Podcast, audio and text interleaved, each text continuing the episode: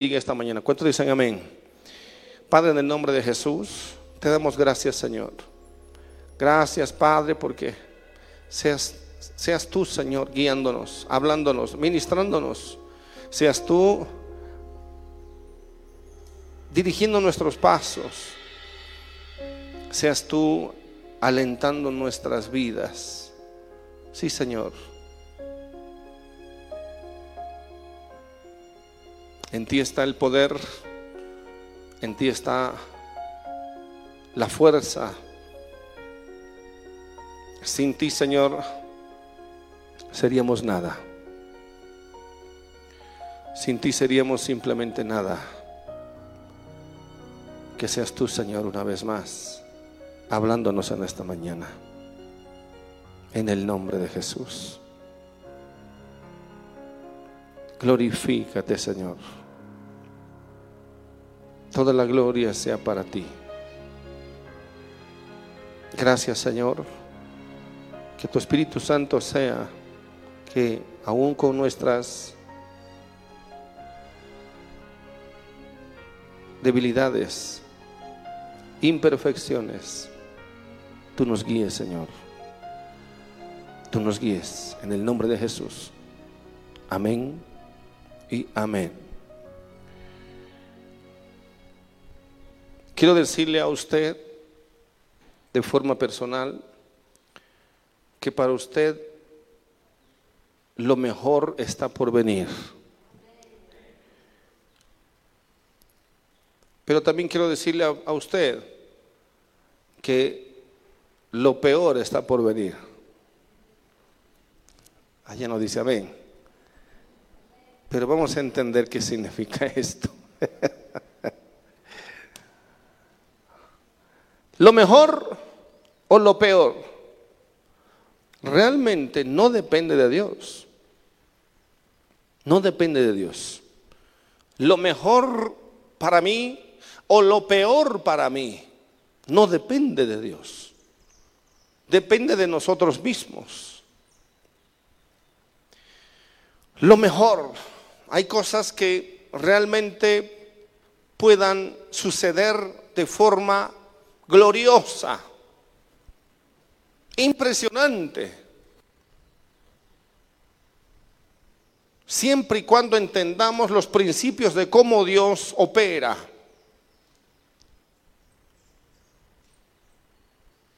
Realmente nosotros somos los artífices de nuestra vida. Y esto viene de una serie de decisiones que debemos tomar.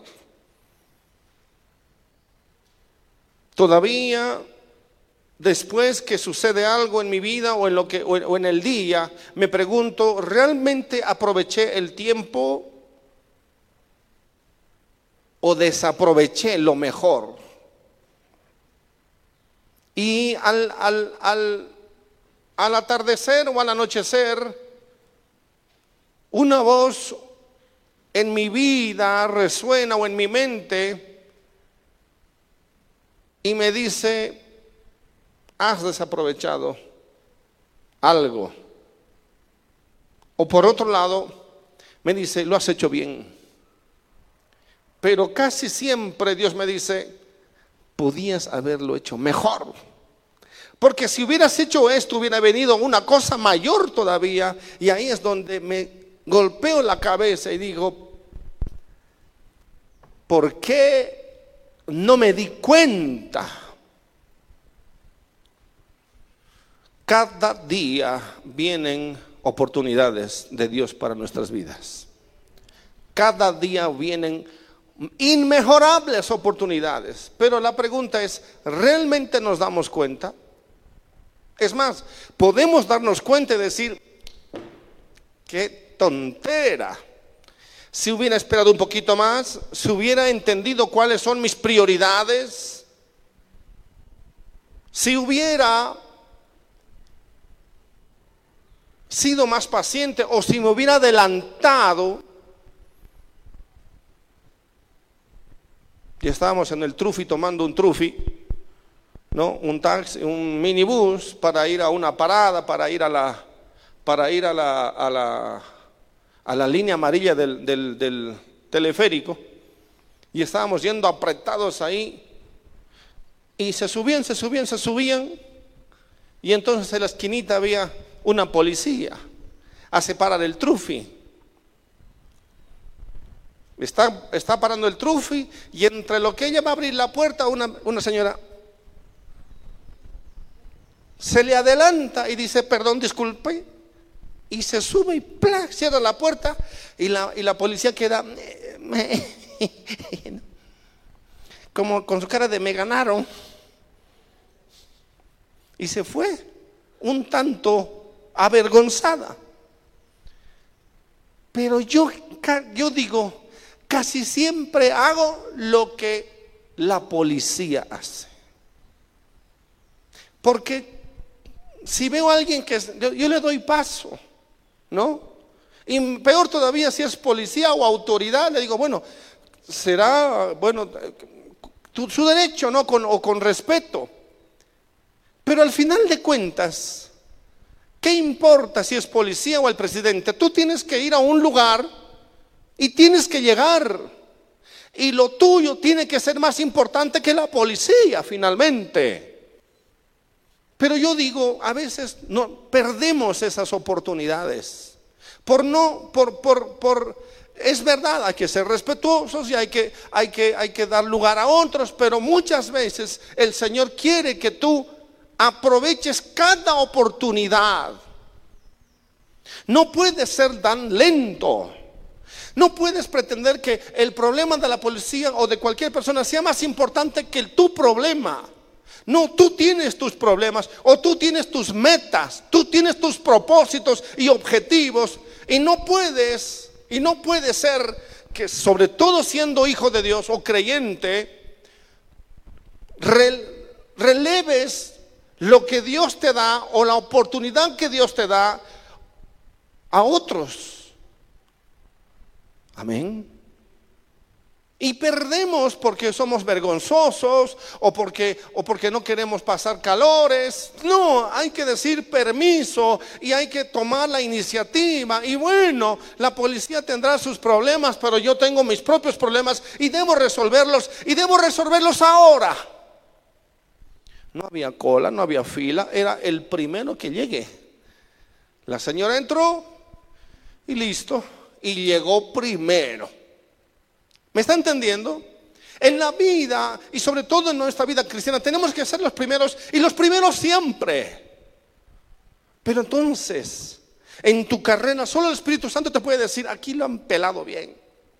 Aquí lo has pelado bien, aquí debías adelantarte. Pero como no te adelantaste, otro tomó tú lugar. Alguien fue primero, alguien se aprovechó, alguien, alguien tomó la iniciativa y ahora eres segundo o tercero, quién sabe, nunca vas a llegar, pero otros sí están llegando. Amén. Por eso tenemos que estar atentos a lo que el Señor nos habla. Eh, tenemos que estar orando siempre. Tenemos que estar adelantados. Nunca es mejor estar adelantados que retrasados. podemos perder grandes oportunidades si no nos adelantamos. Y después digo, ¿y si, y si no hubiera ido a ese lugar? ¿Y si no hubiera tomado esa dirección? Es más, tal vez sería otra, pero nunca lo sabremos. Tenemos que estar siempre eh, eh, eh, corriendo y, por lo menos con el con el, con el paso ágil. ¿Cuántos dicen amén?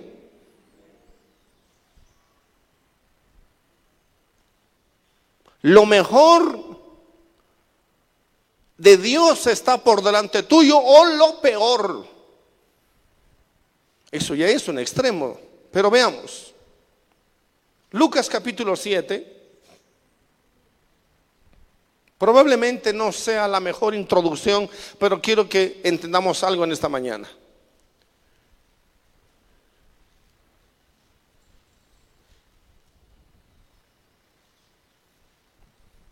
Juan, un hombre de Dios, Un hombre fiel, un hombre que está eh, preocupado por las cosas de Dios en su vida, preocupado porque no adelantarse, pero tampoco retrasarse. Él sabe que tiene una misión de Dios para cumplir y la quiere cumplir al pie de la letra. Amén. Juan es un hombre que no le importa nada realmente, solo cumplir con la voluntad perfecta de Dios. Eso es todo. Y de hecho así debiera ser para cualquier cristiano. Cumplir la voluntad de Dios. Cumplir. Bueno, pastor, ¿cuál es la voluntad de Dios? Bueno, pregúntele a Dios entonces. Lea la palabra. Métase con el Señor. Oración y ayuno más cuando sabemos que al diablo le queda poco tiempo. Más cuando sabemos que son los últimos tiempos. Más cuando sabemos que el mundo está introduciéndose en la iglesia de forma terrible. Más cuando sabemos que Cristo viene pronto. Más cuando sabemos que el infierno está abriendo cada vez más grande sus puertas. Y la iglesia misma está siendo engañada. Más cuando sabemos que son tiempos de apostasía. No podemos darnos el lujo de perder el tiempo o peor, desconocer la voluntad de Dios de forma personal.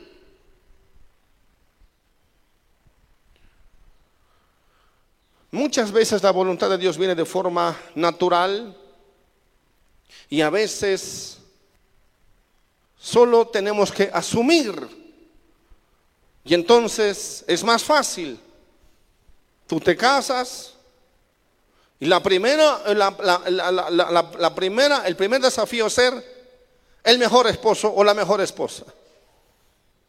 Bueno, ¿cuál es la voluntad de Dios? Esas, el, ser, el, o por lo menos un bueno, no ser el mejor porque eso es pedir demasiado. Por lo menos ser un buen esposo, una buena esposa. Amén. Y de hecho ahí es donde tienes que preguntarle a Dios. Tienes que leer la Biblia. Tienes que entender lo que es lo que, lo que Dios aprueba y lo que Dios desaprueba. Y si, ¿dónde vas a leer? En la palabra de Dios. Tu primera preocupación va a ser esa. ¿Vas a cometer errores? Por supuesto que sí. Pero eso es saber hacer la voluntad de Dios, por lo menos de forma natural y simple, pero es importante. ¿Me está entendiendo? Viene, viene el primer hijo y entonces, entonces tu, tu, tu, tu pregunta es, Señor, quiero ser un buen padre o quiero ser una buena madre. Amén. Y entonces llega la situación, llegan los problemas y entonces igualmente puedes cometer errores. Pero en tu pregunta está, Señor, ayúdame a ser un buen padre o una buena madre. Amén. ¿Cómo? El Señor te va a responder lo mismo. Lee la palabra, hijo, ahí está, para que tú aprendas. Ora, yo te voy a dirigirte, dice el Espíritu Santo. Amén.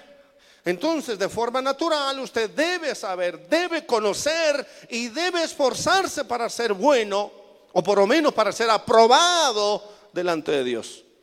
Usted es un hijo pregúntele a Dios, quiero ser un buen hijo, no tengo nada más que hacer, solo tengo que comer, dormir, eh, eh, eh, no ensuciarme demasiado, hacer mis tareas. Y entonces tiene que decirle al Señor, ayúdame a ser buen hijo. No hay mucho, no hay mucha preocupación, pero sí debe ser un buen hijo. ¿Cuántos dicen amén?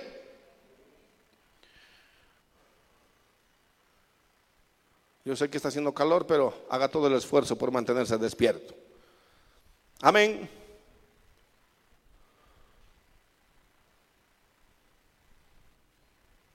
Bueno, ahí, prendieron los ventiladores. Ahora va a recuperar la vida. Escuche bien. Necesitamos entonces entender cuál es la voluntad de Dios. Amén. La voluntad de Dios. Usted trabaja.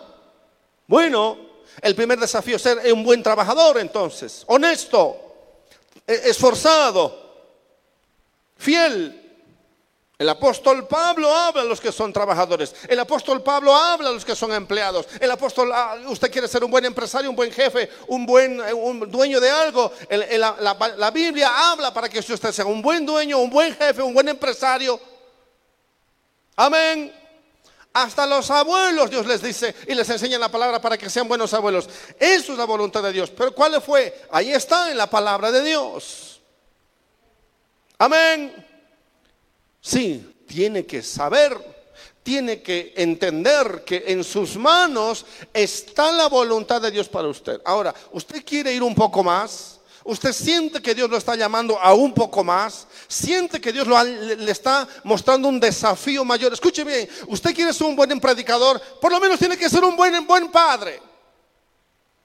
Jamás va a, va a, llamar Dios a un hombre que quiera ser un, que sea para ser predicador y ser un, un padre o un esposo desastre. Imposible. Hay que estar primero frutos en la casa. Vuelvo a repetir, no serás, eh, que, como dice el, chavo, o el Kiko, ¿ah?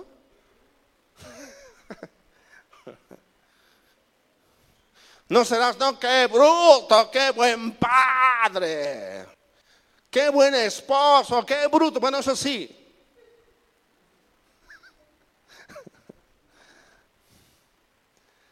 Usted sabe a lo que me refiero. Amén.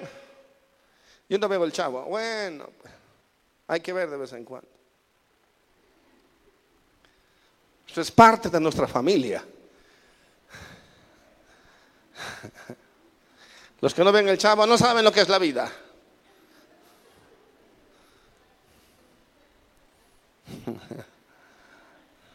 A mí me dicen don Ramón a veces.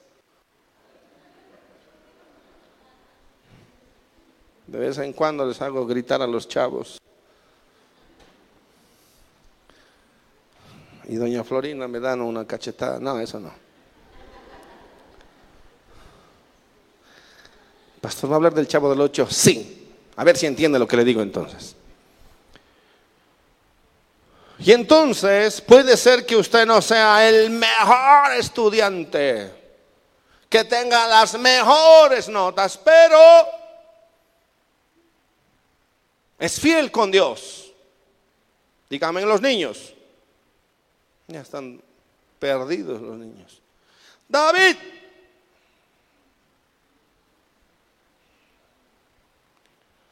Amén. Puede ser que no tengas las mejores calificaciones, pero te esfuerzas a ser un buen hijo. Se esfuerza en la palabra, ora, estudia, eh, eh, tiene algo de Dios, que obedece a sus padres. Amén. Amén. Y entonces la gracia de Dios te ayuda. Pero vuelvo a repetir, Dios necesita que vayamos más allá. Amén. Usted puede proveer para su familia, puede ser un buen padre, ser un buen proveedor, este, em, eh, saca a su familia cada semana, etcétera, etcétera, etcétera. Pero Dios lo llama para algo más entonces. Amén. Ser de influencia, ayudar a otros, enseñar a otros.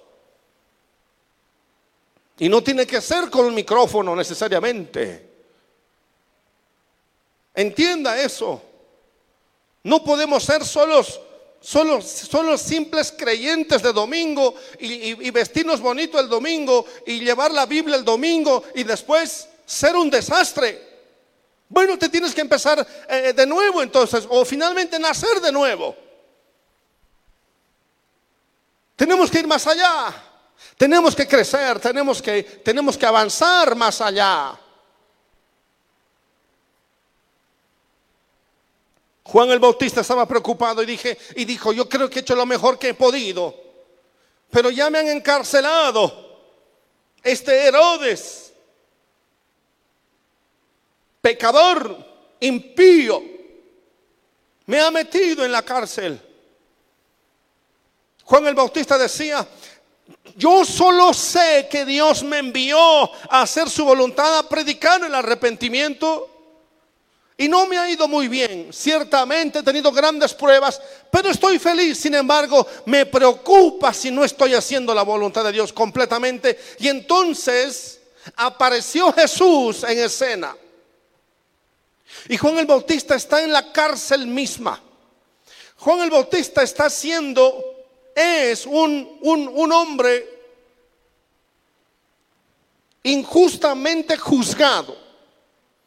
Un hombre que ha sido metido a la cárcel simplemente por una adúltera y un pecador como Herodes. La adúltera esta, que no le gustó que le digan los pecaditos en su cara, dijo a Herodes, ¿por qué no me quitas la cabeza? Porque no importa su hija lo que haya hecho su hija y que lo que haya bailado y danzado, no importa. La artífice de la muerte de Juan o del encarcelamiento de Juan es la adúltera mujer de Herodes. Esa es la realidad que está en la cabeza de Juan. Y Juan dice, a ver si me entienden. Estoy aquí encerrado cuando debiera estar allá bautizando a la gente. Estoy aquí y me, carcome la idea que no esté haciendo la voluntad de Dios. Me, me, quita me quitó el sueño. Yo debiera estar ahora mismo predicando y llamando a la gente, llamándole al arrepentimiento porque el Mesías tiene que llegar y yo no sé qué estoy haciendo aquí. Pero por otro lado, dice Juan, he escuchado de Jesús dice que está haciendo cosas tremendas. Dice que está sanando a los enfermos. Dice que eh, ha abierto los ojos de los ciegos. Eso es increíble. Eso nadie lo ha hecho. Es más, me han dado noticias que este Jesús ha resucitado a unos de, de la muerte. Los cojos caminan. Es más, algunos han, que tenían un pie, les creció el pie o les puso un pie nuevo. Los mancos no son gente que simplemente no puede mover, es gente que no tiene manos, ¿entiende eso? Y entonces la gente está conmocionada y Juan dice, es increíble lo que está pasando con ese hombre. Es algo impresionante, pero yo aquí tengo que saber si estoy en la voluntad de Dios o no. Y eso me preocupa, dice Juan. Y eso debiera preocuparnos a todos ahora mismo. ¿Estamos haciendo la voluntad de Dios o qué estamos haciendo? Juan el Bautista dice, yo no quiero ni siquiera pensar si voy a morir y no haber concluido la tarea que Dios me ha dado. Yo tengo que hacer la tarea y cumplir lo que Dios me ha dicho. Y si no, no sirve la vida. De nada me sirve estar respirando aquí en la cárcel. Tengo que estar allá afuera. Tengo que estar allá afuera tengo que estar haciendo la voluntad de Dios. Y entonces llama a los discípulos y les dice, estoy preocupado y ustedes saben que estoy aquí de forma injusta. Estoy encerrado de forma injusta por este pecador y esta pecadora. Y probablemente hasta me maten. Pero yo quiero saber solo una cosa. Ven tú y ven tú, le dice a sus discípulos. Eh, creo que es Pedro y Juan o Andrés vengan, quiero que vayan, quiero que vayan a, este hombre llamado Jesús. Y por favor, díganle, pregúntenle, porque solo una respuesta me calmará. Me traerá tranquilidad. Una respuesta. Si es el que tenía que venir, o, el, que estamos esperando, o es otro porque si es otro, yo tengo que salir de aquí ya. ¿Por qué, Juan? ¿Te tratan mal? Las prisiones de Herodes y de, ese tiempo eran indescriptibles. Las prisiones de hoy, a veces es mejor estar en prisión, parece. ¿Usted sabe por qué muchos presos quieren ir a prisión? Sí, ¿sabe por qué? ¿Por qué muchos presos al salir dicen, mejor me vuelvo nomás? ¿Sabe por qué? Porque no están acostumbrados a, vivir de, eh, afuera. El sistema los, los, los, los desespera. Ahora hay que pagar alquiler, ahora hay que comprar todo. Amén. Claro, en la cárcel tienen todo. No tendrán todo pero sí, el gobierno mismo les, les alimenta. No, es lindo ser delincuente en este tiempo.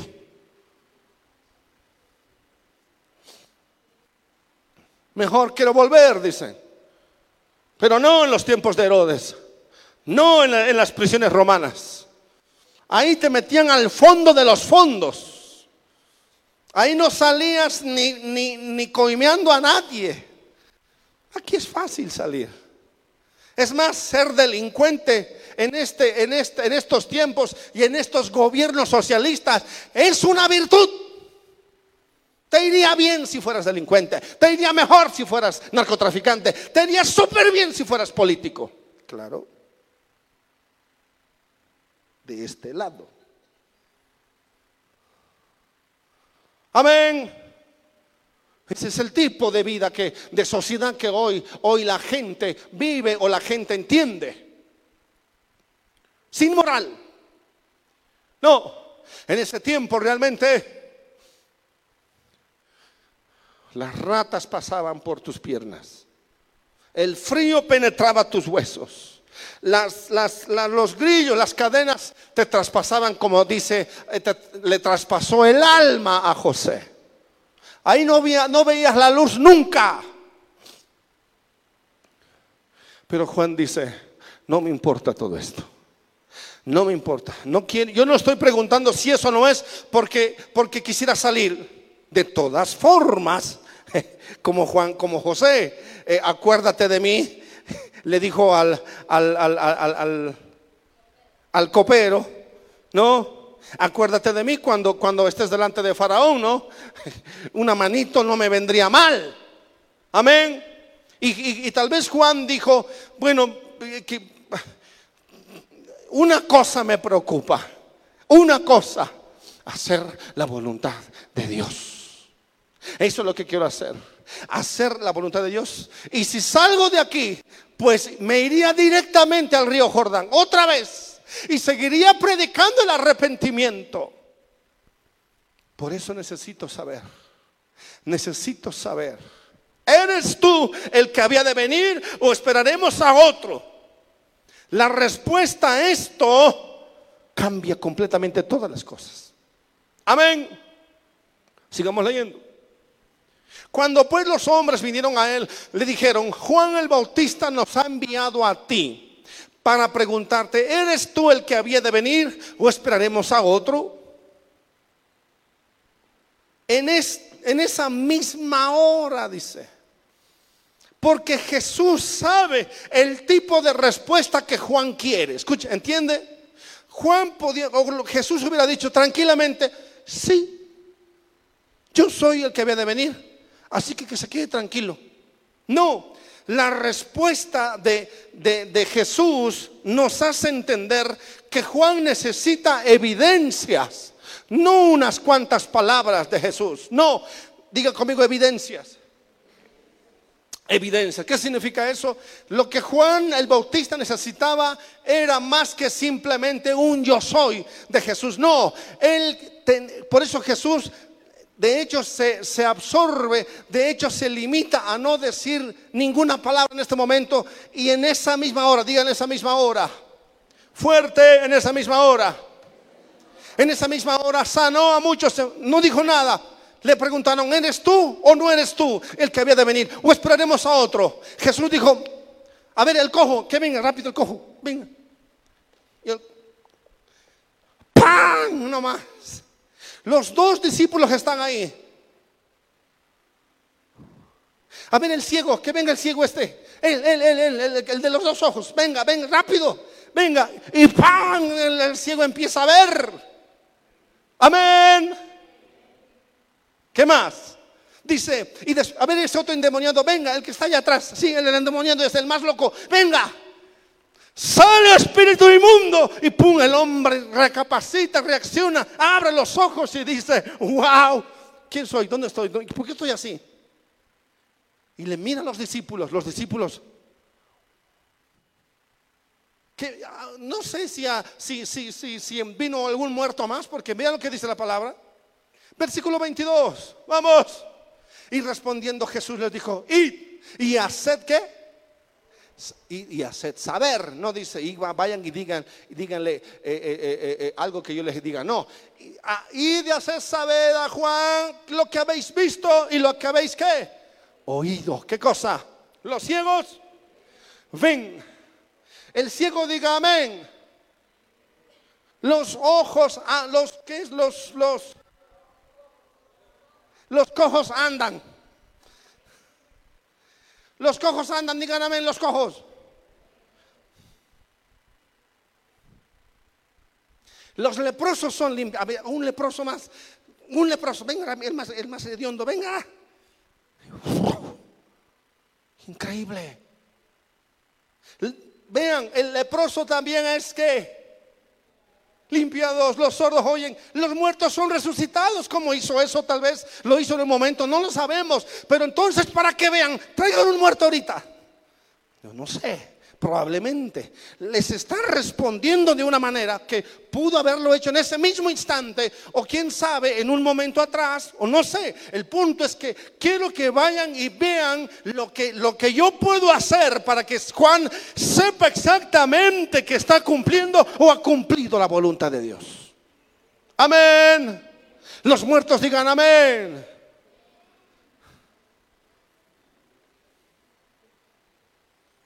Vea cómo para Jesús es importante que Juan entienda esto.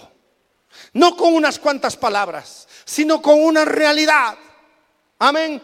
Pero más allá, escuchen bien, es, eh, eh, eh, Jesús está demostrando algo y está diciendo, es verdad, solo alguien puede sanar a los enfermos, solo alguien puede dar vista a los ciegos, solo alguien puede, puede hacer andar a los cojos, solo alguien puede resucitar a los muertos. Ese es el Mesías, ese es el Hijo de Dios, ese soy yo. Aleluya. Aleluya. Y a los pobres es anunciado el Evangelio. Los pobres digan amén. Ahí estaban los pobres, ahí estaban los ciegos llorando, gritando. Y los cojos decían, sí, yo andaba así. Oh, no tenía pie. Yo no podía ver, pero miren ahora por dónde puedo andar. Oh, increíble. Y los discípulos, wow. Amén. 23. Y bienaventurado es aquel que no haya tropiezo en mí. Escuche bien aquí ahora.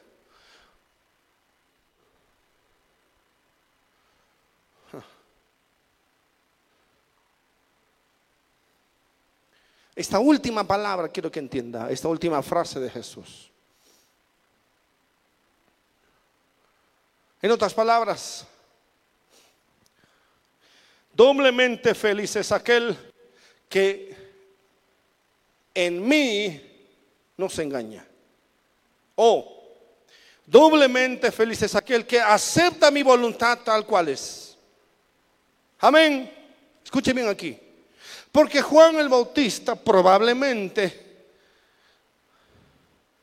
fueron los discípulos donde Juan, exactamente, vean, lo que dice el 24.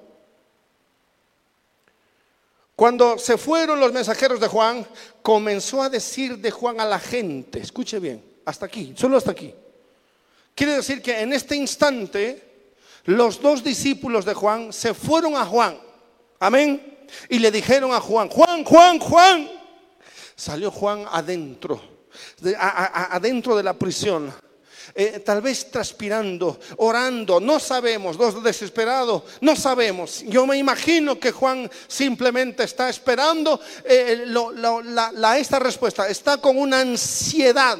Así como las, las, mujeres esperan con ansiedad si dice positivo o negativo, embarazada o no, ¿cierto? O no, ya, no, ya no son tan... Y no están tan ansiosas, ¿no? Ahora están...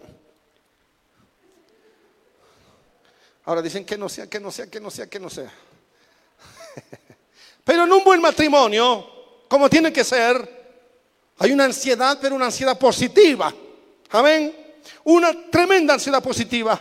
Pero Juan dice, ¿será o no será? ¿Será o no será? ¿Será o no será? ¿Por qué? Porque yo tengo que saber. Y toc, toc, toc. Le tocan la puerta de la prisión. Aquí tienes algunos discípulos, hombre, hombre de barba. Y Juan sale y dice, díganme, díganme. Y los discípulos le dicen a Juan, Juan, no te imaginas, llegamos y había una, una algarabía de gente, había gente saltando, había gente llorando, había gente dando gracias a Dios, había gente alabando, había gente que había sido resucitada, había gente por todos lados. Y Él nos mandó a decirte a ti que te contáramos todo lo que hemos visto y hemos oído. Aleluya.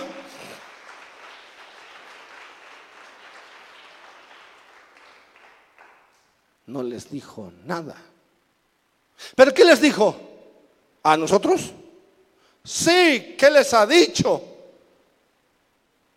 No, pues no. Creo que nos hemos olvidado preguntarle eso.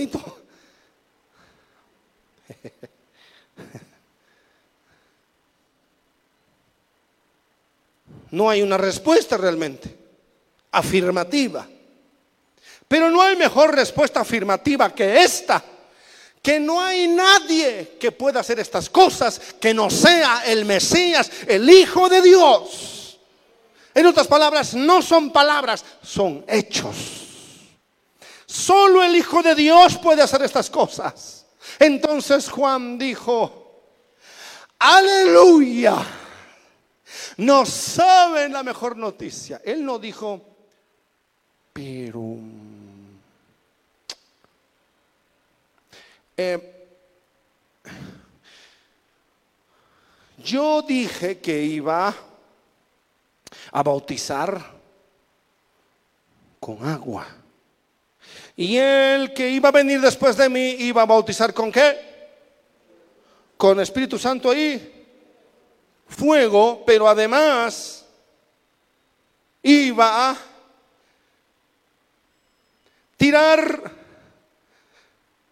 el pecado y la inmundicia en el fuego. Él iba a limpiar la era. Amén. 12.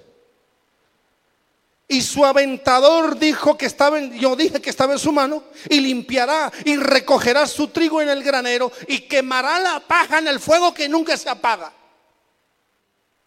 Entonces, probablemente, escuche, solo es una probabilidad, que Juan diga, diga, yo estoy orando que queme la paja en el fuego. Porque por causa de esa paja yo estoy aquí. ¿Entiende? Amén. Por causa de estos pecadores estoy aquí. Es más, esa adúltera es innombrable. Por su causa estoy aquí. Yo quisiera que de una vez Jesús empiece a, a quemar esta paja. Amén. ¿No les ha dicho nada más? Bueno, no realmente. Porque yo quisiera que una vez, este, me gustaría que tome, tome lugar, que, tome su lugar, qué yo, en, el trono. Y toda esta, esta, esta impiedad, empezando por Herodes, sean quemados. ¿Entienden lo que le digo? No les dijo nada más. No tiene una influencia mayor. Me gustaría que él me sacara de aquí, pues, ¿no? ¿Cierto? Me gustaría que este hombre llamado Jesús tome, limpie de una vez la era y estos impíos sean castigados de una vez y yo fuera, pueda, pueda salir. ¿Me está entendiendo? No. No. No respondieron eso. No, y, y Juan Bautista tampoco creo que pensaba de esa manera. Juan el Bautista no quería una justicia. No. Él no estaba esperando que le den una orden y que a partir de ahora el justo de justos dé una orden y que saque a Juan de la prisión y metan más bien a Herodes en la prisión y a la mujer a la horca. ¿Entiende? Porque es fácil pensar así, ¿cierto? ¿Sí o no? Hoy vivimos en una, en una dimensión similar. Hoy la justicia, la justicia entre comillas, es lo más pervertido que pueda existir en nuestra sociedad.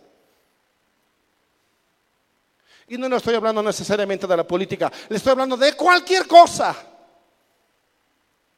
Los delincuentes están afuera y los, los, los culpables están afuera y los inocentes están adentro. Todo es una impiedad. Y Juan el Bautista dice, podía haber pensado que se me haga justicia entonces. Ya llegó el rey de gloria. Ya llegó el rey de reyes. Y Herodes lo va a saber. Y esa perversa. No. ¿Usted cree que así pensaba Juan? No, nosotros solo pensamos así. Nosotros decimos, ojalá se quemen del infierno tal persona. ¿Cierto? Nosotros decimos que, que, lo, que, lo, quemen en primero en fósforo, después, después con, un, con un palo y de a poquito, a fuego lento. No, Juan no pensaba así. Juan decía, ¿quién es? ¿Él es el rey? Sí, él es el rey de reyes. Juan, Juan no dijo, mm, mañana estoy saliendo de aquí. Seguro yo voy a ser eh, su mano derecha. Imagínense unir los dos ministerios. ¡Wow! Increíble. No, pero Juan no pensaba así. Juan, a Juan no le dijeron, nos manda este mensaje. Mañana hay una, hay una, hay una orden ejecutiva. Mañana hay una orden eh, eh, eh, que te sacan de la cárcel ya, ya mismo. No va a haber eso. De hecho, Juan no está pensando en eso. Juan solo quiere saber, ¿es él o no es él? ¿Ese hombre es el que ha de venir o el que habría de venir o no es? Porque si no es, yo tengo que salir de aquí como, como de lugar. Pero si es, hace la voluntad de Dios. Escuche. Amén. Si es, si es, ya no importa. Ya no importa cómo yo muera. Ya no importa hasta cuándo esté aquí. Si es, es necesario que Él crezca y que yo desaparezca. Si es Él, ya me puedo morir. Ya he cumplido. Si es Él, yo ya puedo prepararme para encontrarme con aquel que me envió a hacer una voz en el desierto. Aleluya. Aleluya. Juan el Bautista decía, si hay algo que a mí me preocupa es hacer la voluntad de Dios, si he culminado la carrera o me falta todavía.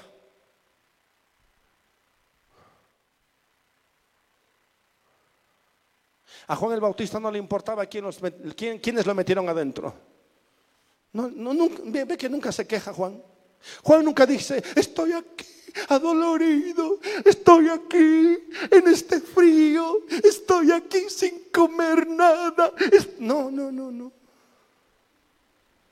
Juan dice, si es Él, aquí está tu comida, no quiero comida. Si es porque si es Él, yo habré acabado la carrera. Solo había un hombre que dijo eso y fue el apóstol Pablo. He acabado la carrera, por lo demás estoy tranquilo. Yo sé que mi partida, su presencia, será en cualquier momento. Amén. Dice, por lo demás me está guardada la corona de justicia, la cual me dará el Señor, juez justo. Juez justo. El apóstol Pablo fue juzgado injustamente. El apóstol Pablo estaba en la cárcel porque jueces injustos lo habían metido solamente por proclamar la verdad, solamente por decirles pecadores impíos, arrepiéntanse ustedes legisladores, ustedes presidentes, ustedes los reyes, arrepiéntanse de su mal proceder y de su mala manera de vivir, arrepiéntanse de sus pecados y el Señor los recibirá les perdonará con su sangre preciosa. Y ustedes estarán con Él y conmigo. Él sabía que lo metieron simplemente por decir la verdad. El apóstol Pablo sabía que estaba ahí simplemente por vivir una vida recta. Jueces injustos. Pero, pero el apóstol Pablo dijo, no. Versículo 7. Miren lo que dice el apóstol Pablo. He peleado la buena batalla. He acabado la carrera. Oh, gloria a Dios. Que eso pueda estar en nuestro corazón. De estar peleando. Peleando la buena batalla. Amén. Deje de pelearse con su mujer. Deje de pelearse con su marido. Deje de pelearse con su jefe. Pelee la buena batalla de una vez. Eso no quiere decir que no hay problemas, pero juntos vamos a pelear la buena batalla. Tenemos que pelear la buena batalla de la fe. Aleluya. ¿Cuántos de nosotros estamos peleando la buena batalla? Amén. Siga peleando. Yo sé que está peleando, pero esfuércese más, que viene la recompensa de Dios en esta vida o en la otra. Hay gente que se esfuerza, hay gente que está aquí y tiene que pelear para venir a la iglesia, tiene que pelear con su marido, tiene que pelear con las circunstancias, tiene que pelear con todo, pero están aquí y en su casa siguen obedeciendo a Dios y siguen peleando la buena batalla de la fe. Pelee la buena batalla de la fe. Aleluya. No se pelee por dinero, no se pelee por, su, con su jefe. Pelee, pelee si le van a votar del trabajo, que sea porque usted ha decidido no callar y predicar el Evangelio. Eso es pelear. El apóstol Pablo dice, yo he peleado, he peleado la buena batalla, he acabado la carrera. Y Juan Bautista decía, yo solo quiero saber si he acabado. Eso, eso es lo que me preocupa. He guardado la fe. Todos los días, dice, dice el apóstol Pablo, todos los días he tenido que guardar la fe. No es fácil. Para mí no es fácil, para usted tampoco, ni para el apóstol Pablo va a ser fácil. Ni fue fácil. Pero ojalá pudiéramos llegar a este día y de decirle a, Timoteo, al discípulo que viene, aprovecha muchacho Aprovecha, yo estoy peleando y he acabado. Dios mío, qué palabras. Qué palabras más tremendamente de peso para cada uno de los hijos de Dios. ¿En qué peleas cada día? ¿Con qué peleas cada día? ¿O con quiénes te peleas cada día? Pelea contra el diablo, pelea contra la carne.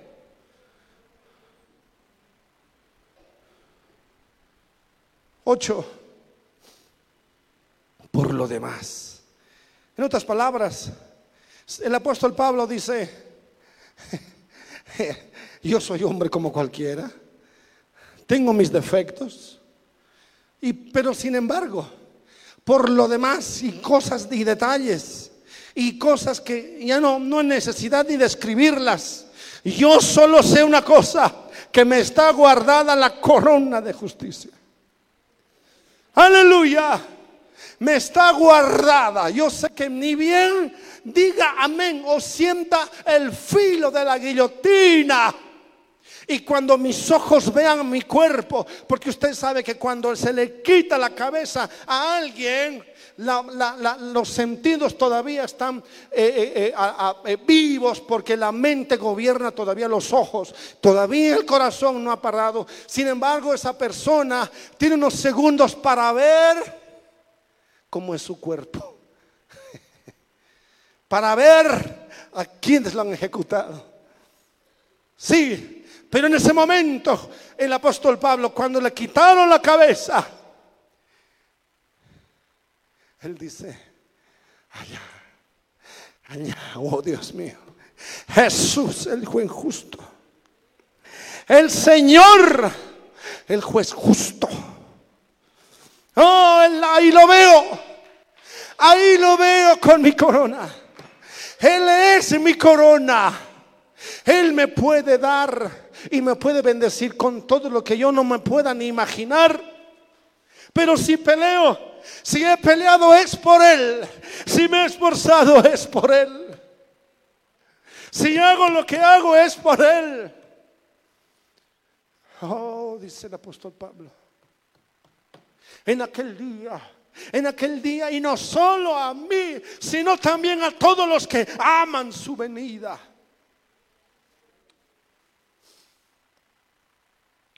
Juan decía lo mismo. Juan decía, yo solo quiero saber, solo quiero saber si es Él. El apóstol Pablo solo quería una cosa, que Él aparezca en los cielos. Él amaba la venida de Jesús. Amén. Y si no, el apóstol Pablo decía, probablemente me pase como a Juan Bautista. A él le quitaron la cabeza y le pusieron en una bandeja.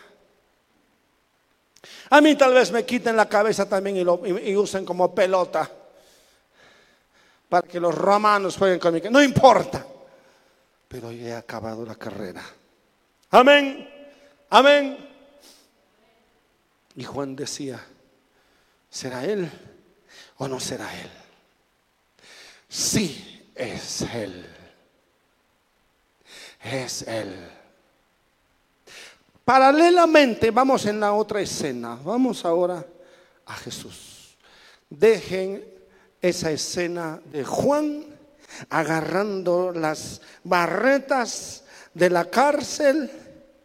Él cerró los ojos los discípulos que estaban ahí le dijeron, tranquilo Juan, ya vas a salir. Y él decía, no, yo sé que he acabado mi carrera. Tal vez tenía una sonrisa que confundía a los discípulos. Y él decía, aleluya al Dios de los cielos. Y los discípulos decían, tal vez los dos decían, está desvariando un poquito está desesperado, está conmovido, eh, le está afectando la, profundidad, la humedad. Y Juan decía, gloria a Dios.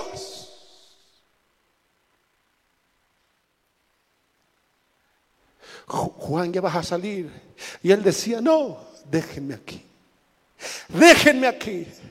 No saben cuán feliz soy hoy. No saben que ustedes me han dado la más grande noticia. Ahora puedo partir tranquilamente.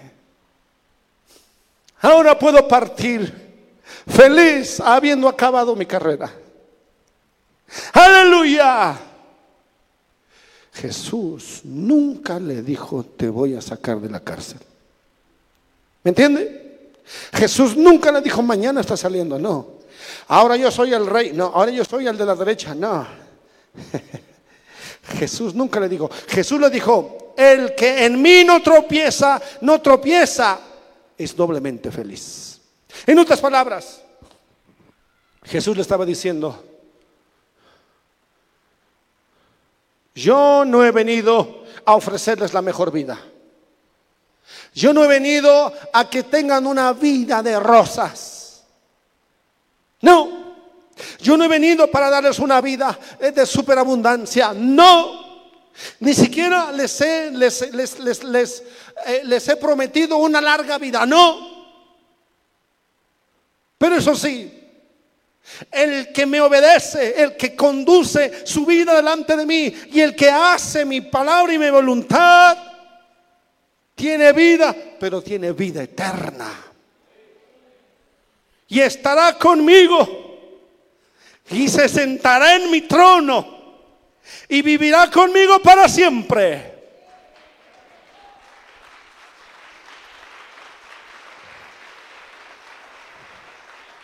Bienaventurado, bienaventurado los que creen en mí.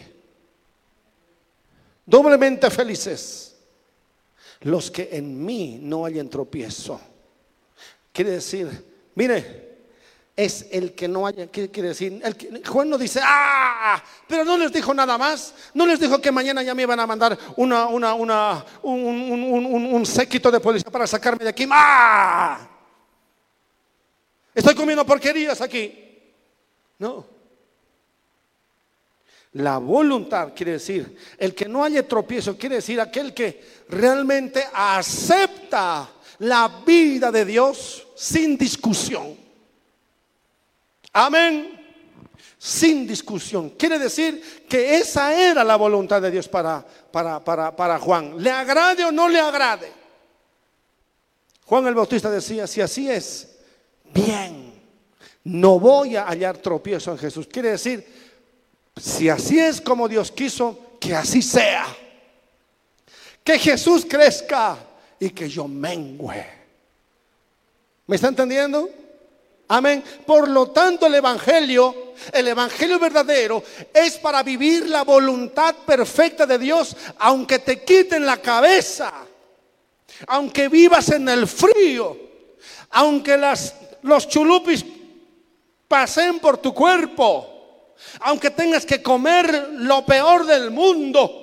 Esa es la voluntad de Dios. Y si aceptas, no vas a poner a Dios en tropiezo, sino que vas a decir, gloria a Dios por eso entonces. Aleluya. Sin embargo, sin embargo, la mayoría del pueblo de Dios haya tropiezo en Cristo Jesús. Haya tropiezo.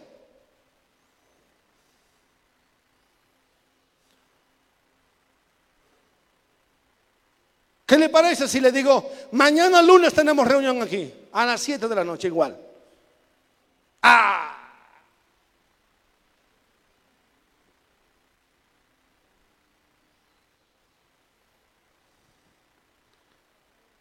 ¿Por qué?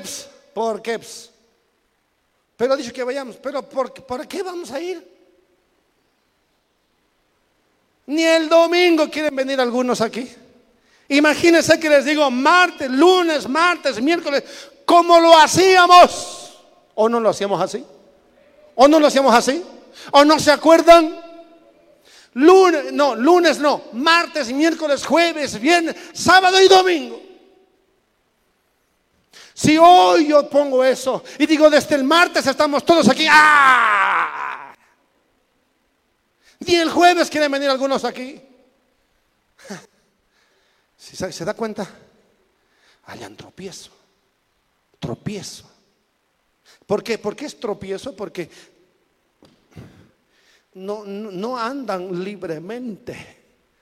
No andan en sus cositas.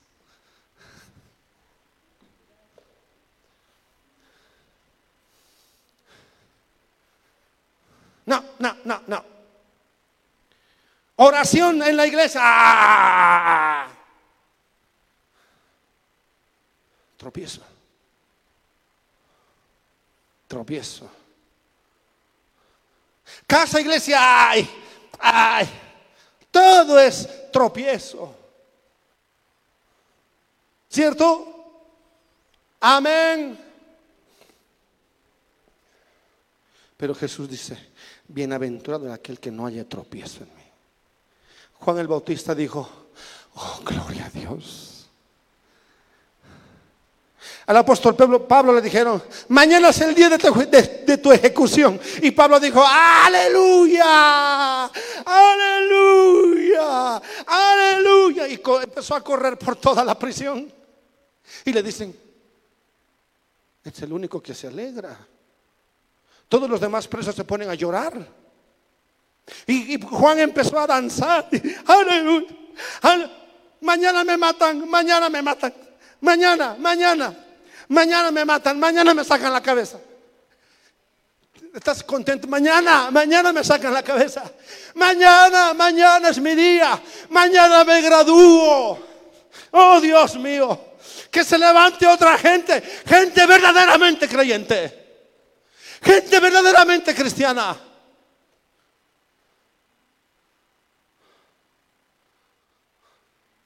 Estamos tan lejos. Dos, tres días de ayuno. Por eso yo no ayuno aquí. ¿Para qué? ¿Para qué voy a ayunar aquí? Quédese en su casa. Yo ayuno en la escuela. Ayuno tres, cinco, diez, quince días, no me importa. El apóstol Pablo decía, mañana, mañana me mata. Y los romanos decían, está loco, este hombre está loco, ¿cómo se va a alegrar?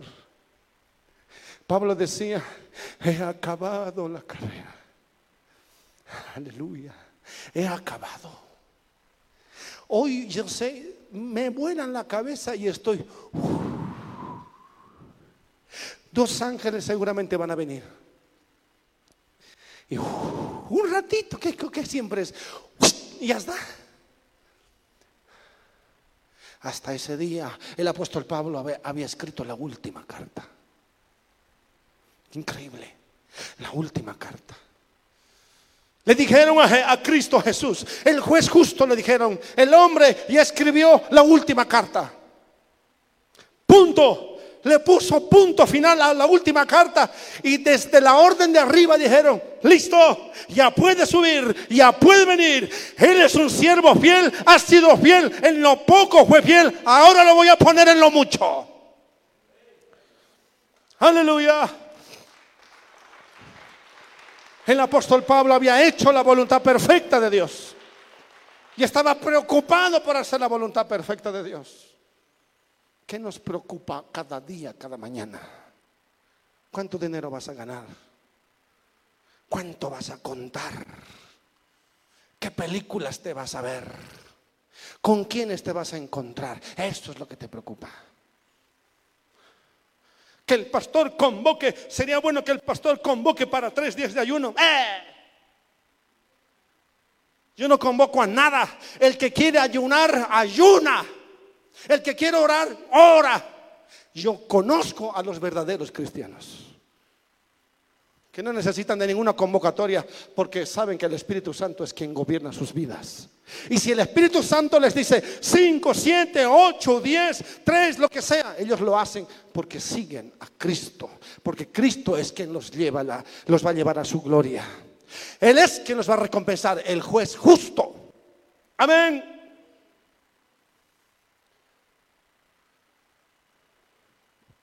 ¿Qué nos preocupa cada día? ¿Qué nos preocupa? Tengo que sacarme tiempo yo para muchas cosas en mi vida personal o en la familia. Pero si hay algo que me quita el sueño es hacer la voluntad de Dios.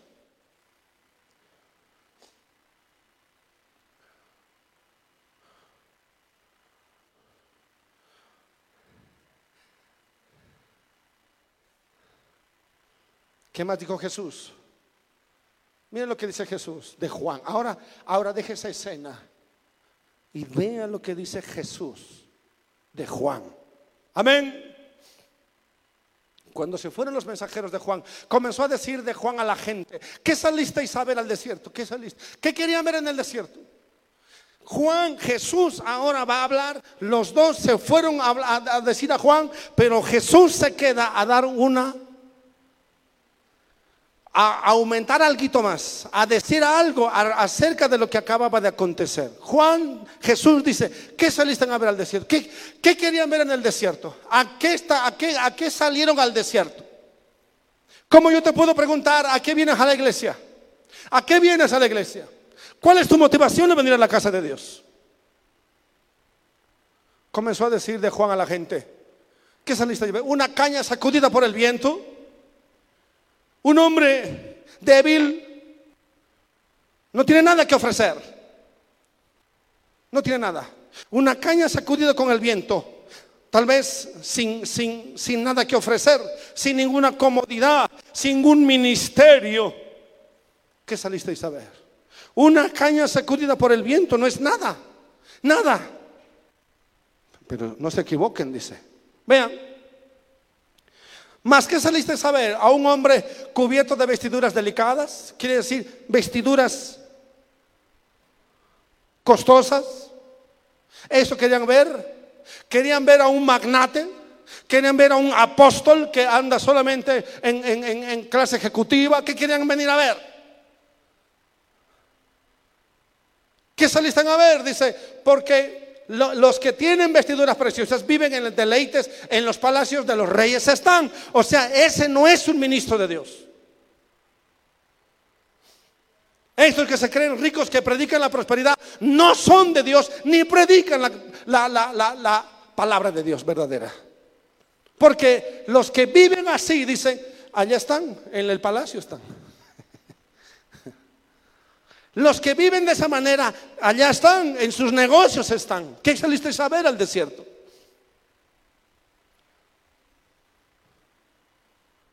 ¿26? ¿Qué saliste a ver? Es, una, es, una, es, una, es un cuestionamiento serio. ¿A qué vinieron al desierto? ¿Qué querían ver? Sí, a un profeta. ¿Querían ver a un profeta? ¿Qué querían ver? Y Jesús dice, sí, dice, y más que profeta. Mm. La, la gente se preguntaba si Juan era profeta. Algunos de los profetas, es más, lo comparaban con Elías. Algunos dijeron, ha aparecido Elías, increíble. Como Elías había desaparecido, después dijeron, no, ha aparecido Elías. Wow, increíble. Compararlo a Juan con Elías mismo. Mm, dice Jesús. Y más que Elías. Y más que Elías. La gente dice, ¿cómo? Y nadie puede ser mejor que Elías. No, más que cualquier profeta. ¿Qué más? Este es de quien está escrito. Nada más, miren. He aquí envío aquí mi mensajero, mi mensajero. Uf, mi mensajero. Nada más. Mi mensajero delante de tu faz, el cual preparará tu camino. Dios diciéndole a Jesús en una escena literal en el cielo, en el cielo. Dios diciéndole a Jesús, cuando tú antes que vayas abajo, cuando vayas, cuando estés yendo a la tierra, cuando yo te envíe, le decía el Padre a Jesús, yo voy a enviar mi mensajero antes, delante de ti. Wow. Amén. Por eso es más que profeta. Porque es un enviado especial. Delante del más grande llamado Jesús. ¿Me está entendiendo? Por eso es más que profeta. Porque este hombre fue enviado de una manera puntual. No podía fallar este hombre. Amén. Dice, el cual preparará tu camino delante de ti. ¿Quién es él? Este. Juan. Se llama Juan. Pero ya lo ven, dice Jesús. Él no anda, no está demostrando nada. Él parece que, que, su ministerio es débil. No, este hombre está cumpliendo más que cualquiera. ¿Qué más? Y os digo que entre los nacidos de mujeres no hay mayor profeta que Juan el Bautista, pero él es el más pequeño en el reino. El, el más pequeño en el reino de Dios es mayor que él. Hablando de lo que había de venir, ese es otro tema. ¿Qué más? ¿Y todo qué? Fuerte. ¿Y todo el pueblo? Diga todo el pueblo. Diga todo el pueblo. Todo el pueblo. ¿Qué más? Cuando lo oyeron y no. Y los fuerte. Y los. Diga todo el pueblo. ¿Qué es todo el pueblo? todo el pueblo. Eso nunca había visto Juan Bautista. Nunca. Todo y los publicanos. Increíble. Hemos hablado de, Mateo, ¿sí o no? Amén. De Mateo, el publicano. Y los publicanos. Todos los publicanos. Todos los, los, los eh, eh, eh, empleados públicos. Increíble. Todos los policías todos los empresarios, todo el pueblo, ¿qué cosa? justificaron a Dios. ¿Qué significa eso? Dijeron, era verdad lo que este hombre decía, era verdad, realmente este era de Dios, yo sabía, dice, justificaron a Dios y se bautizaron todos con el bautismo de Juan. Aleluya. ¿Sabe cuándo se enteró eso Juan el Bautista? Allá arriba nada más. No había televisión, no había eh, fotos, no había... Eh, eh, ¿Qué es? Selfies, no. Solamente le, le, llegó una noticia. Juan, todo el pueblo se ha bautizado. ¿Por qué? Nunca pasa. Avivamiento. Por favor, tráigame una fotito, una fotito. No hay cómo, ¿qué te podemos contar? Toditos los empleados del gobierno convertidos. Oh, Dios. Juan, Juan, gracias. Gracias, porque si tú no hubieras sido fiel, ahorita nadie se hubiera convertido. Juan,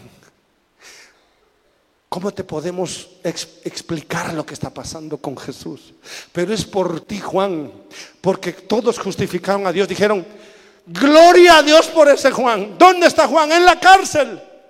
Y toda esa gente dijo, yo me voy a bautizar. Miren, después de que Jesús dijo, Él es mayor por su obediencia. Él estaba preparando el camino de la salvación. Debieran haber tomado en cuenta su testimonio. Él es más que profeta. ¡Wow! ¿Qué, testimonio de, Jesús, de Juan el Bautista en, las, en la boca de Jesús, ¿cierto? Amén. ¿Qué testimonio? Posiblemente te has esforzado y no has tenido mucho o no has visto mucho o no has visto lo que esperabas, pero espera que Dios empiece a dar órdenes. Em, espera que Dios dé testimonio de ti allá en el cielo, aquí en la tierra. Por eso yo me emociono, porque, porque, porque alguien dice, sí, yo lo escucho, yo escucho esa palabra, yo me pongo todo el mediodía y estoy manejando y estoy escuchando. Digo, oh, aleluya, yo sé que es la palabra de Dios, no es mía. Y entonces Qué bien que pagamos ese, esa, radio. Qué bien que pagamos. Porque, porque bien vale la pena esforzarnos para que esta palabra sea predicada en todo el mundo y en todo el país. Amén. Algo estamos haciendo. Pero yo podía gastarme los mil en cualquier otra cosa. Prefiero pagar eso. Prefiero que la, que la palabra sea sembrada en otros lugares. Amén. Ay, pastor, tanto calor hace, tanto frío hace, ¿por qué no pone paredes de una vez? No voy a poner paredes, las paredes las pone el vecino.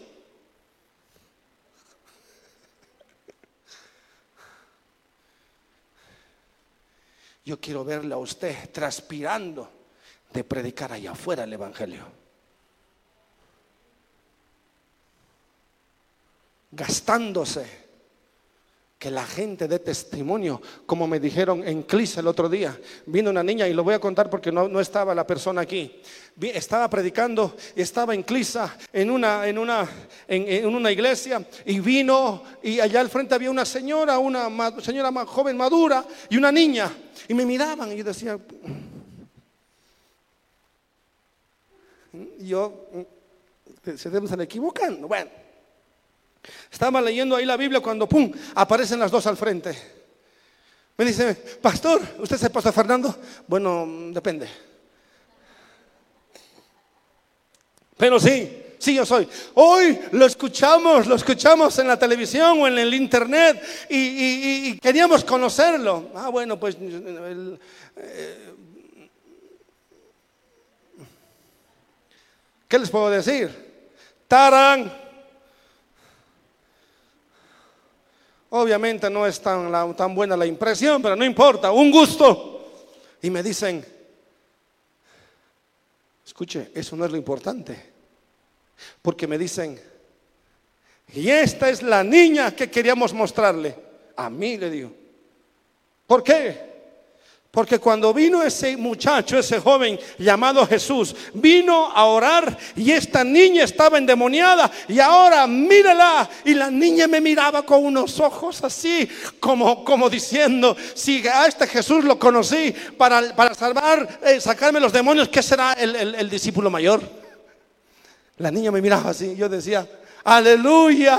No me alegro por mí, me alegro por los discípulos que salen a predicar el Evangelio y dan testimonio de ellos. Niña preciosa. Brillaba su rostro. Yo vi la, vi la niña en el video. Poseída por completo, poseída. Y habían filmado la liberación de esa niña. Terrible. Yo vi por video. Y ahora la, veía delante de mí. Yo estoy seguro que Jesús de esa misma manera se agradaba cuando los discípulos iban y volvían y decían, hasta los demonios se nos sujetaban en tu nombre. Jesús decía, no, no se preocupen de eso ni se alegren por eso. Alégrense de que sus nombres están escritos en los libros de la vida. Y danzó de gozo y se regocijaba Jesús. Eso le alegraba a Jesús. Aleluya. Haga lo que Dios le ha mandado a hacer.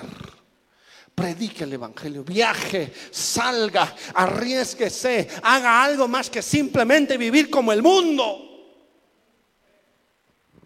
30. Escuche, aquí viene.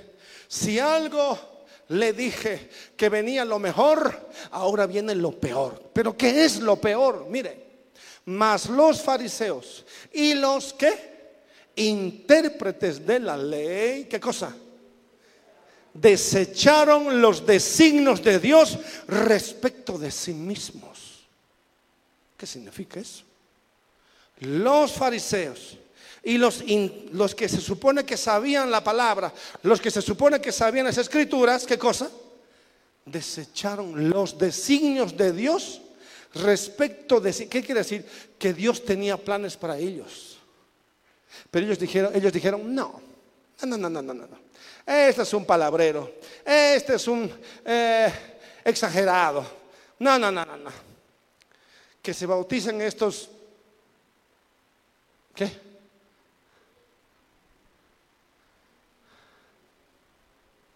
Vacíos. Que se, va, que se bauticen estos, ¿qué? Chusmas. que se bautice la chusma. Nosotros, hmm, mira, mira mi último, mi último talit. Mira, mira, mira mis, mira mis abarquitas, mis sandalias. Mira mi burro, mi último burro. Mira mi barba. Me he hecho fleco. esta es la nueva bucleadora que me he comprado para hacerme mis. Ponga, un, ponga una foto de ahí de uno de esos fariseos. No. Mira mi, mira mi, mi kipa. Esto, tiene la cruz de oro, es la, no, no, ¿cómo es? La estrella de David está más grande con...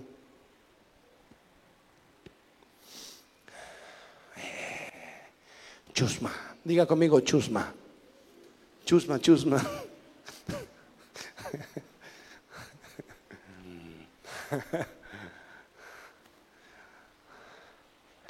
De eso estaban preocupados. Pero si estos hubieran dicho, oye, creo que dice la verdad. Algunos de ellos, algunos, no todos, con el publicano, porque para ellos eran la peor clase de gente, se sacaron todo ese, todo ese disfraz. Me voy a bautizar. ¿Qué? ¿Qué qué? Sí. Hace rato que yo creía, que yo pienso que este Juan que está en la cárcel decía la verdad. Me voy a bautizar. No, ¿cómo? Vas a renunciar a todo lo mejor. Vas a renunciar a tu nombre, tu estatus. No importa. Me voy a sacar. Eh, esta corbata no sirve de nada. Eh, ¿Qué me hace esto? ¿Qué me hace? Nada. ¿Qué me hace? ¿Qué? ¿Guapo? Aleluya, Dios te va a dar un guapo, de verdad, niña. Bellos.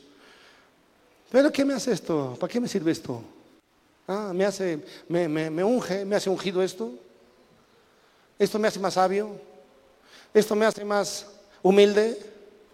No, todo lo contrario. Solo me hace más guapo. Te lo regalo.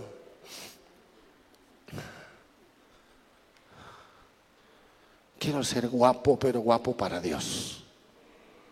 Pero de esos guapos, no de los simpáticos, de los guapos que no le tienen miedo a nada ni a nadie. Este es guapo, dicen, el que no le tiene miedo a nada ni a nadie, que predica, que dice, aunque le quiten la cabeza. Yo dije una vez esto a un director de periódico en Argentina, porque en, la, en, un evento que habíamos hecho, que habíamos, no, no, me pusieron el teléfono, en un evento en, en Buenos Aires, y les llamé y les dije, ¿cómo no van a poner el teléfono? Pero que se creen y ¡bra! les dije todo lo que no debía decirles.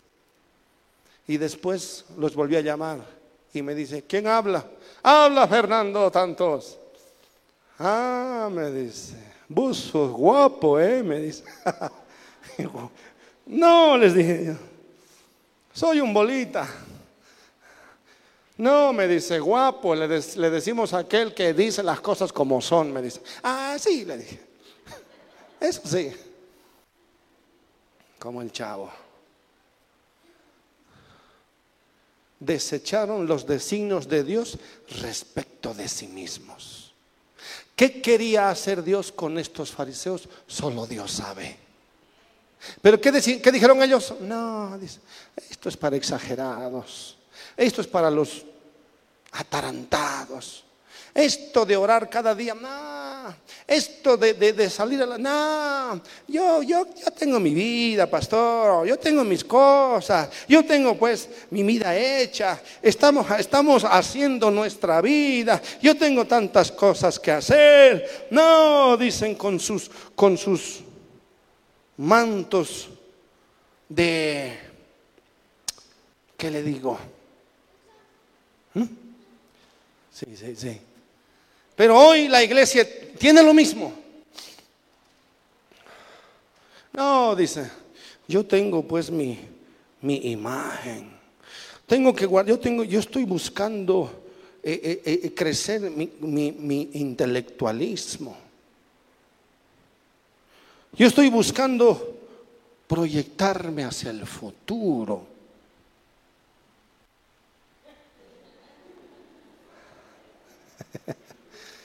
Cristianos Bolt, para nada. Son un para nada. Yo prefiero ese loco de ahí atrás. ¿Eh? Sin nada, pero con una mirada que dice, ah, me gusta Jesús. Pero estos otros, ¿qué están haciendo? Desechando, desechando lo que Dios tenía para ellos. Solo que tienen, tienen que sacarse ese orgullo espiritual. Es que yo estoy trabajando para darle una casita a mi esposa, pastor. Usted sabe que la mujer sin casa, ¿qué es la mujer sin casa? Como mi esposa, bellísima, feliz, no hay mujer más feliz que ella. Como vive en la calle. No, Dios nos da y nos da lo necesario y no busco nada más que eso. Aprendan hombres de Dios. Denle a, su familia, a su esposa y a sus hijas lo que es necesario, no lo que el mundo les dice que es necesario. Y usted haga lo que Dios le dice. Amén. Si Dios nos quiere dar una casa, pues qué bien que no es una casa. Pero yo no estoy trabajando toda mi vida para dar una casa a mi esposa como si sin casa no pudiera vivir. Pero yo estoy seguro que estoy haciendo la voluntad de Dios. No soy diferente a usted. ¿Me está entendiendo? ¿Qué más? Eso nomás. Cuidado entonces con despreciar a Dios. Póngase de pie, por favor. Aleluya. Algunos ponen su cara de al fin. Ay, si fueran, si fueran de la iglesia de Juan Bautista. Debajo el sol, sin asientos, sin nada.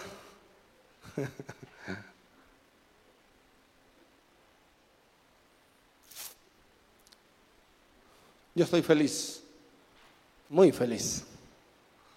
Después de unos viajes como de ayer, así he tenido algunos por ahí, y después digo, mm, vale la pena. Yo sé que algunos aquí están entendiendo, algunos no están entendiendo, pero no importa. Escuchen este mensaje diez veces. Lo que le preocupaba a Juan Bautista era esto. ¿Estoy haciendo la voluntad de Dios? Juan Jesús lo dijo claramente. Uf. Juan Jesús dijo, mejor vean. Y empezó a hacer un número especial fuera de serie. Un número sin entrada.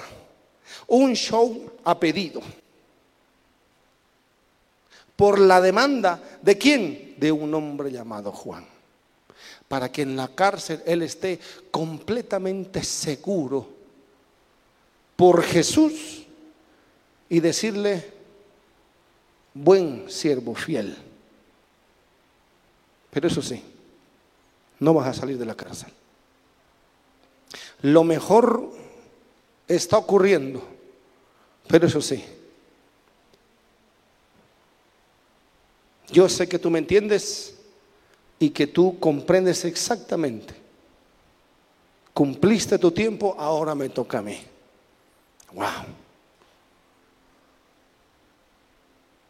¿Realmente estamos en esa condición como iglesia, como creyentes, como hijos de Dios? Me pregunto todos los días, ¿estaré cumpliendo la voluntad perfecta de Dios? ¿Estaré eh, por lo menos corriendo? ¿Estaré en la línea o estoy atrasado? Y parece que mientras más corro, me siento que más atrasado estoy. Y esto es interesante. Porque cuando uno hace la voluntad de Dios, como que Dios lo empuja.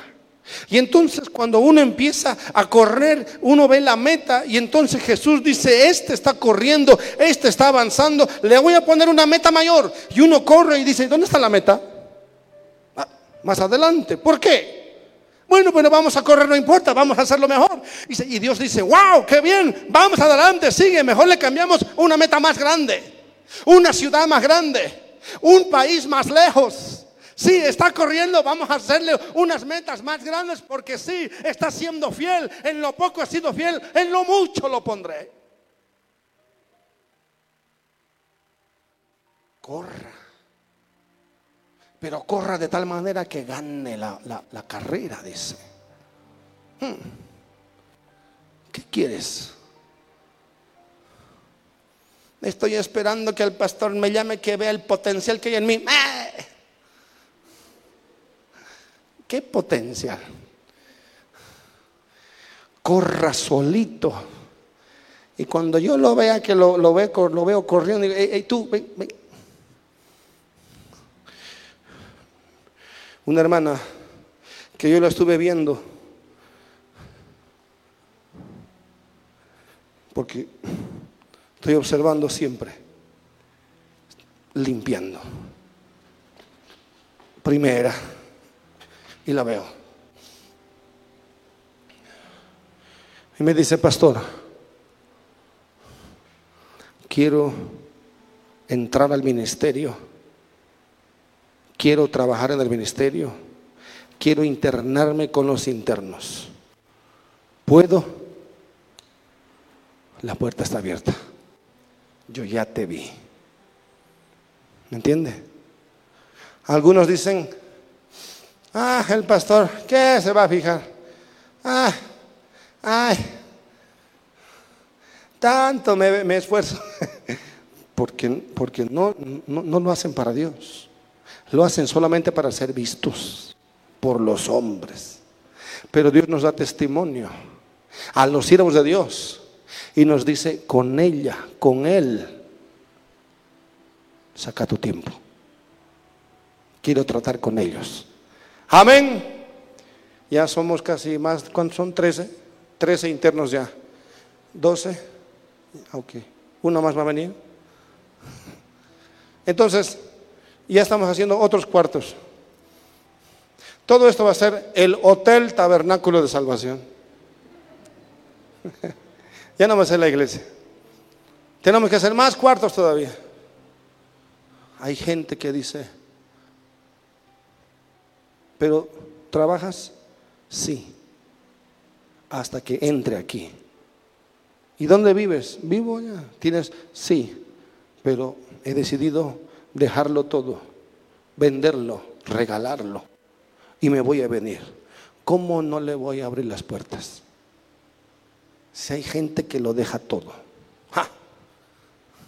Yo miro su carrera y digo, vale la pena invertir en estos hombres o en estos jóvenes. Amén. Bueno, cierren los ojitos, por favor.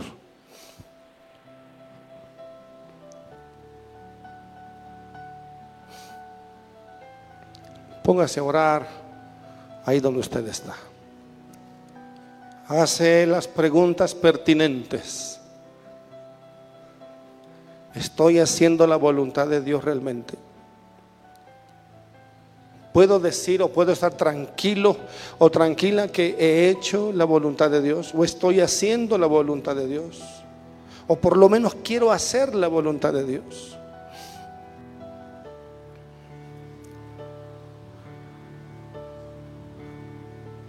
Cada día que pasa, cada semana, cada mes, puedo descansar tranquilo en que esa noche pueda partir a la presencia de Dios. Aleluya. Oh Dios, pasan pasan los días, pasan las semanas y pasan los años.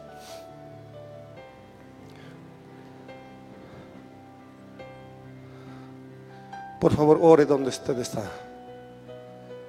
Aleluya. Hay tan pocos, tan pocos, tan poquitos.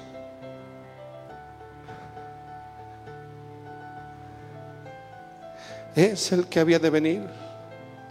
¿Es o no es? Me he preparado para su venida.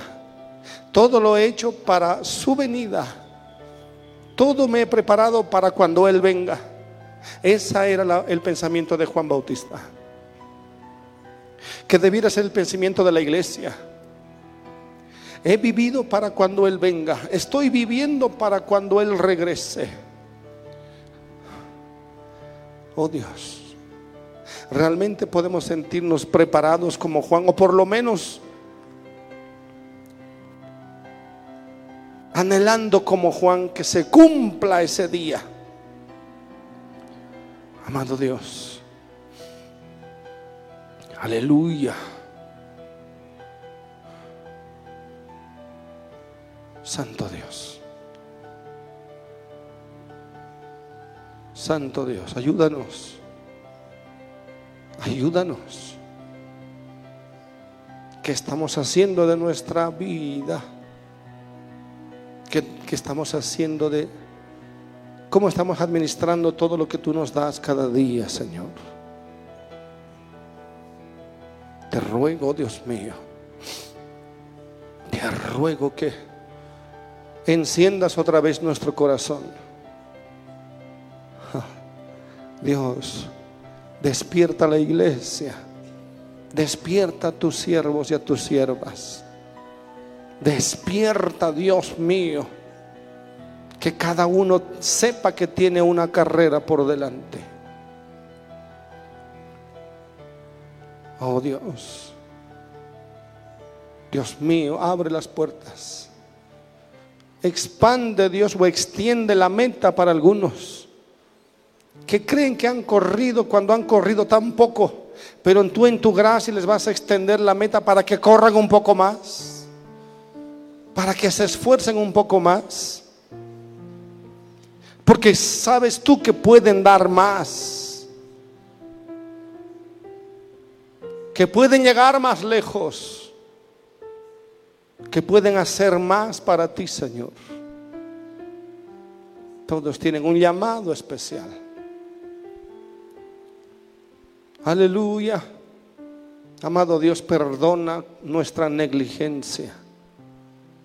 Es más, algunos han decidido ni siquiera correr ya, ya han abandonado la carrera. Ya no quieren prepararse, ya no quieren preparar a otros. Oh Dios mío, por favor te ruego, te ruego, amado Dios te ruego, Padre, por todos aquellos en este ministerio y todos los que escuchan o ven en cualquier parte. Aviva sus corazones en el nombre de Jesús. Aviva, Dios mío. Aviva nuestras vidas. Aviva en el nombre de Jesús. Aviva en el nombre de Jesús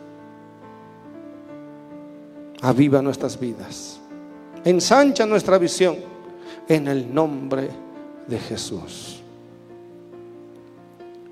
Aleluya. Siga orando un minuto más. Un minuto más. Aleluya, aleluya. Lo mejor está por venir para algunos. Lo mejor. Lo mejor. En el nombre de Jesús. En el nombre de Jesús en el nombre de Jesús, lo mejor, lo mejor está por venir. Aquellos que han corrido, aquellos que se han esforzado, aquellos que no han visto respuestas, no te preocupes. Vas a ver, vas a ver, vas a ver. Aunque tu cabeza quede rodando, pero vas a ver en esta vida o en la otra, pero vas a ver el resultado de tu obediencia.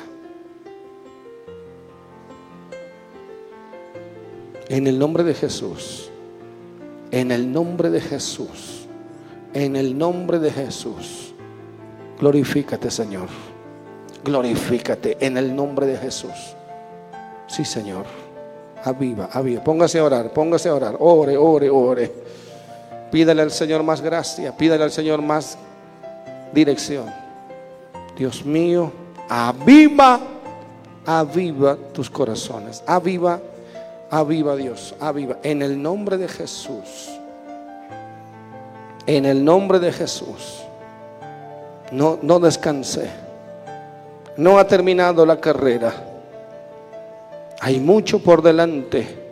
Lo mejor está por venir lo mejor está por venir. Todo este tiempo ha sido un tiempo de preparación, ha sido un, tiempo de aislamiento, de siembra.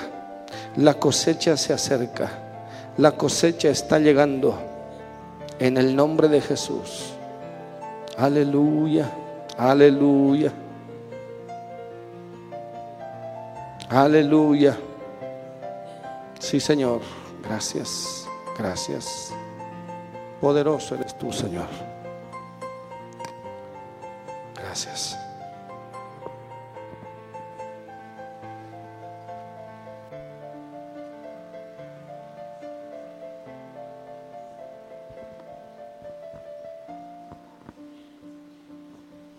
Aleluya, gracias Señor, gracias Señor, gracias Dios.